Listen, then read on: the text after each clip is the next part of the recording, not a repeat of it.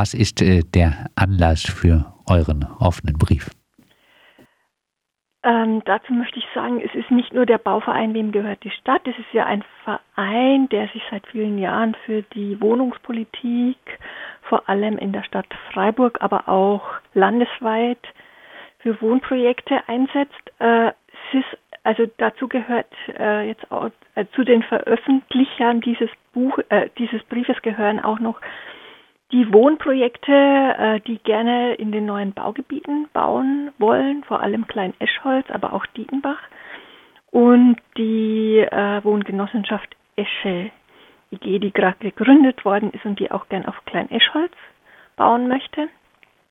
Und wir haben den Brief jetzt veröffentlicht, weil ja wir vor Landtagswahlen wieder stehen und vor allem auch die Landtagskandidatinnen wieder mal aufmerksam machen wollten, dass einfach da noch Missstände gibt, die immer noch nicht behoben sind. Und im Grunde sind es äh, die gleichen Forderungen, die wir seit sehr vielen Jahren schon stellen. Ähm, genau, Aber das ist so der Grund für diesen Brief. Geändert hat sich immer noch nichts. Geändert führt, hat sich nicht viel, nein. Ihr führt einige Kritikpunkte am Landeswohnraumförderprogramm an, äh, zum Beispiel die Erhöhung des äh, Tilgungssatzes von früher 1% auf aktuell 2% äh, bei äh, Krediten vom Land. Was äh, sind die Folgen äh, von dieser Regelung für also, Syndikatsprojekte? Die Folge ist einfach, dass ähm, der Mietpreis um zwei Euro steigt. Und es ist halt so, na, die Wohnungen müssen ja, wenn sie gefördert werden aus diesem Programm, 33 Prozent unter Mietspiegel liegen. Und wenn man aber tilgen muss und dafür quasi die Mieten zwei Euro höher werden, dann, dann ist es sehr, sehr schwierig zu erreichen, äh, diese 33 Prozent unter Mietspiegel zu schafft einfach. Ähm, und deswegen fordern wir, wie das eigentlich auch vorher so war, also bei den drei Häusern in Freiburg-Gutleutmatten äh, gab es noch die Regelung 1% Tilgung. Und das wurde später erst äh, raufgesetzt und das macht es den Wohnprojekten extrem schwer. Bei äh, diesem äh, Tilgungssatz und den aktuellen Baukosten äh, sind äh, oder wären da zum Beispiel in Klein Eschholz die Mietshäuser-Syndikatsprojekte überhaupt realisierbar? Also die wären, also nur so ganz knapp vermutlich mal und mit Abstrichen dann wahrscheinlich äh, an der Qualität auch der Baustoffe und äh, der Bauteile nur noch ähm, realisierbar, ja. Weiter und also die, die, die Kosten im Bau sind seit äh, Gutleitmatten auch nochmal zusätzlich gestiegen. Von daher ist es natürlich insgesamt wird es immer knapper. Weiter fordert ihr, dass äh, Syndikatsprojekte in das Bürgschaftsprogramm des Landes mit aufgenommen werden. Warum ist das wichtig? Das ist einfach auch wichtig, weil ähm, wenn man jetzt ähm, mit diesen Geldern äh, finanziert, ist es ja, was ich vorher schon gesagt habe, äh, wichtig, dass man drei, 33 Prozent unter dem Mietspiegel bleibt. Und dadurch ist es aber so, dass der Beleihungswert der Objekte, der quasi äh, errechnet wird über den Ertragswert, also über die Miethöhen, die man so einnehmen kann, der, der sinkt dann. Und dadurch wird es für die Banken extrem schwierig, das noch äh, finanzieren zu können. Und dann machen die auch nur schlechte Konditionen. Und deswegen ist es sehr wichtig, dass äh, wir auch, genauso wie die Genossenschaften, die ja auch Bestandshalter sind, ähm, diese, diese Bürgschaften, die Möglichkeit für solche Bürgschaften haben, weil dann auch die Banken bessere Konditionen geben können und damit die Mietpreise dann auch erreicht werden können, die erreicht werden müssen. Im Landeswohnungsförderprogramm gibt es die besondere soziale Mietwohnraumförderung zugunsten von Haushalten mit besonderen Schwierigkeiten bei der Wohnraumversorgung. Bisher sind das Obdachlose, Haftentlasse oder drogenabhängige Menschen. Ihr fordert hier eine Erweiterung des Personenkreises. An welche Gruppen denkst du?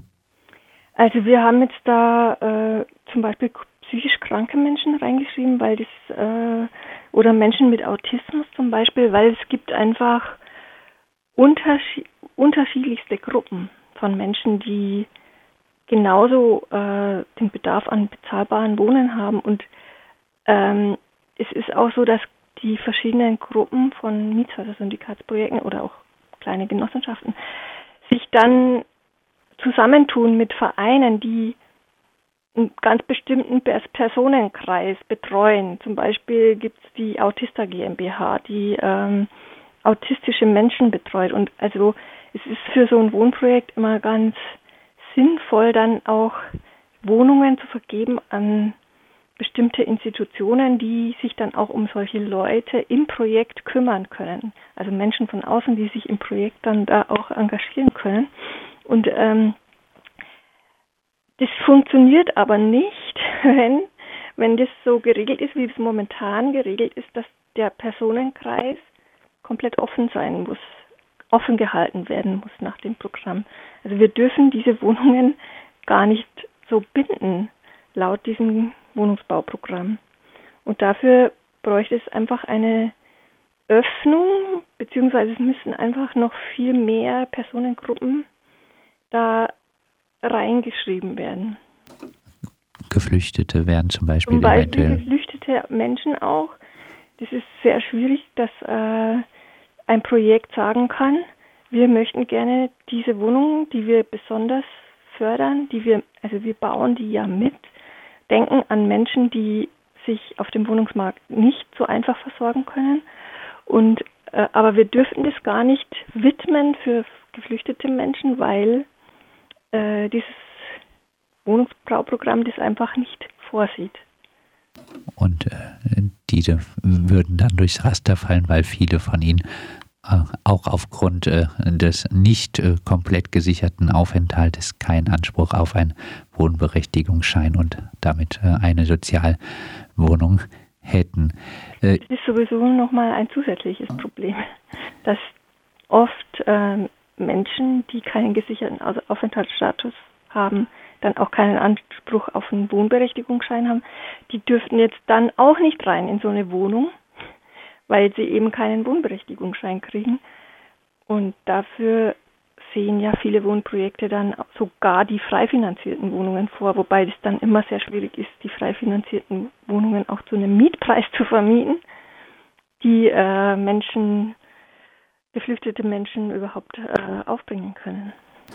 Ihr wollt mehr Flexibilität auch äh, für neue Wohnformen im Landeswohnraumförderprogramm verankern. Äh, was meint das? Ja, zum Beispiel ähm, wollen sehr viele Projekte auch Clusterwohnungen bauen. Die Clusterwohnungen, das, das sind Wohnungen, wo es verschiedene, mehrere kleine private äh, Wohneinheiten gibt mit einem mit einer eigenen Teeküche zum Beispiel und einem eigenen Bad beziehungsweise kleines Bad mit, mit nur Dusche oder so, aber die quasi zugeschaltet sind zu einem Gemeinschaftsraum. Und da diese Wohnungen sind momentan nach diesem Wohnungsbauförderprogramm äh, auch nicht zu finanzieren. Momentan werden nur diese kleinen Einheiten äh, gefördert, aber nicht die Gemeinschaftsräume. Also die Gemeine Gemeinschaftsräume müssen dann immer frei finanziert werden. Und ähm, es wäre auch, es ist auch quasi nicht möglich zu mischen, dass man, dass dann äh, in so einer Clusterwohnung Menschen mit Be Berechtigungsschein und ohne Berechtigungsschein zusammenwohnen. Das ist auch sehr schwierig zu verwirklichen. Und wir wünschen uns da, dass es einfach flexibler handhabbar wird. Weil es ist ja, ja, es ist einfach wünschenswert, dass, dass man quasi über die Schichten hinweg in einem Wohnprojekt äh, wohnen kann und das soll auch in, in den Wohnungs-, in den Wohneinheiten gelten. Mehr Flexibilität, äh, mehr äh, Mischung von geförderten und frei finanzierten Wohnraum. Jetzt äh, liegen die Einkommensgrenzen für den Anspruch auf eine Sozialwohnung in Baden-Württemberg eigentlich sehr hoch. 51.850 Euro äh, für eine Person, äh, Jahresgehalt 60.850 äh, Euro für einen Drei-Personen-Haushalt. Muss man nicht sagen, wer wirklich darüber liegt, hat nun wahrscheinlich wirklich keine so große Mühe, eine Wohnung zu finden. Das Syndikat könnte sich durchaus auf diejenigen fokussieren, die unter diesen Einkommensgrenzen liegen und äh, nicht noch de facto Förderung für Besserverdienende fordern? Ja, und das ist auch tatsächlich so, Syndikatsprojekte machen meistens einen sehr, sehr hohen Teil an sozial geförderten Mietwohnungen. Ähm, 50 bis 70 Prozent, 80 Prozent. Ähm, aber es gibt halt oft doch so die ein oder andere Wohneinheit, also die, ja, Familie oder so, die doch ein bisschen mehr verdient, als, als gerade da reinzukommen eben. Und ähm, oft sind es auch, muss man schon sagen, gerade die Menschen, die sich extrem engagieren, äh, dass diese Wohnprojekte äh, zustande kommen und auch, also es ist ja sehr, sehr viel Arbeit, die man reinsteckt. Und das muss also diese Mischung muss halt möglich sein. Das ist einfach nur unsere, ähm, ja, unser Wunsch, dass, dass, man, dass die Mischung halt möglich ist. Dass, äh, wir könnten schon 100 Prozent äh, bauen, aber, äh, aber man schließt dann immer trotzdem eine Personengruppe aus und das, das wollen wir halt nicht. Weiter wollt ihr, dass das Landeswohnraumförderprogramm Erbbaurechte im geförderten Mietwohnungsbau berücksichtigt. Was heißt das? Ja, es äh, seit dem letzten Landeswohnungsförderprogramm wurde ja eingeführt, dass auch das Grundstück bezuschusst werden kann bezuschusst wird äh, aus dem Programm und äh, das funktioniert aber nicht, wenn das Grundstück im Erbbaurecht vergeben wird an ein Projekt. Äh, das heißt, dann hätte man, je nachdem, wie teuer diese Erbbaurechte dann vergeben werden, hat man eben für diesen Teil den Anspruch nicht vom Land quasi eine Unterstützung beko zu bekommen. Und wir würden uns wünschen, dass das Land dann den Erbbaurechtsgeber, also dann die Städte, die Kommunen, ähm, fördert, um damit derjenige dann diese Förderung an den Erbaurechtsnehmer, also das Wohnprojekt dann, weitergeben kann. Das ist, das ist momentan einfach nicht möglich. Und äh, als äh, letzte Forderung äh, habt ihr noch die Überlassung der Belegungsbindung an gemeinwohlorientierte Wohnprojekte. Warum ist das äh, gerade für Syndikatsprojekte von so großer Bedeutung? Ähm, gerade weil in, in, Syndikatsprojekten ja sich, ähm, also es erfordert ziemlich viel äh, ja, Koordination, Aufwand. Ähm, die, die Menschen müssen gut zusammenarbeiten können, ja. Und äh, es ist einfach, man muss dann, also es ist auch sehr wichtig für die Projekte, dass sie sich aussuchen können, wer jetzt einziehen darf. Und da gibt es ja unterschiedlichste Modelle, es gibt auch unterschiedlichste Vorgaben aus dem Gesetz. Also es gibt die Belegungs- äh, Bindung, also das Belegungsrecht. Da könnte man das, äh, so wie es in Gutleitmatten zum Beispiel auch ähm, äh, ja, geregelt wurde, ganz einfach so ausgestalten, dass immer das Wohnprojekt selber sich aussucht, wer einziehen darf, äh, wer Mieter wird von der Wohnung.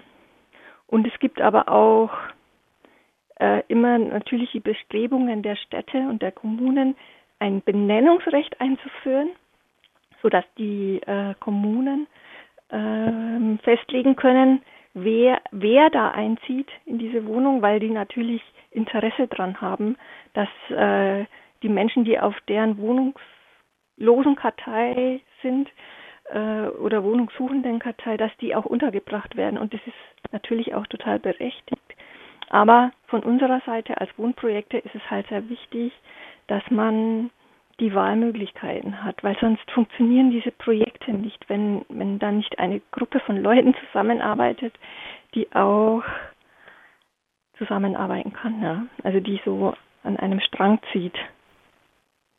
Abschließend, wir hatten das äh, am Anfang schon ein bisschen thematisiert, ähm, wenn eine zukünftige Landesregierung das äh, Landeswohnraumförderprogramm äh, nicht äh, ändern wird angesichts der Kostensteigerung durch Erbbauregelungen und auch angesichts der aktuellen Baukosten sind Mietshäuser-Syndikatsprojekte mit 75 Prozent sozialen Mietwohnungsbau dann in Zukunft überhaupt noch umsetzbar?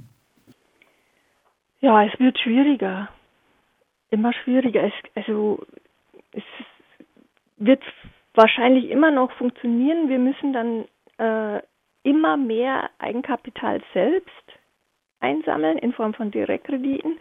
Und viele, viele Leute bitten, dass sie halt sehr, sehr niedrige Zinsen nehmen. Aber irgendwann ist einfach auch bei uns die Grenze erreicht und dann funktioniert es eben nicht mehr.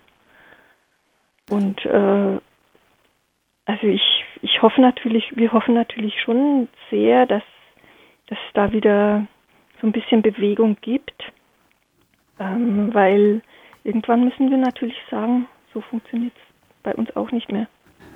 Das sagt Helmer vom Bauverein. Wem gehört die Stadt aus dem Miethäuser-Syndikat? Dieser äh, fordert in einem aktuellen Brief, äh, offenen Brief gemeinsam mit der Wohnungsgenossenschaft äh, Esche und mit den Syndikats Projektgruppen, die interessiert sind, bei Klein Eschholz zu bauen. In einem offenen Brief kritisieren sie das Landeswohnraumförderprogramm und fordern dringend Nachbesserung.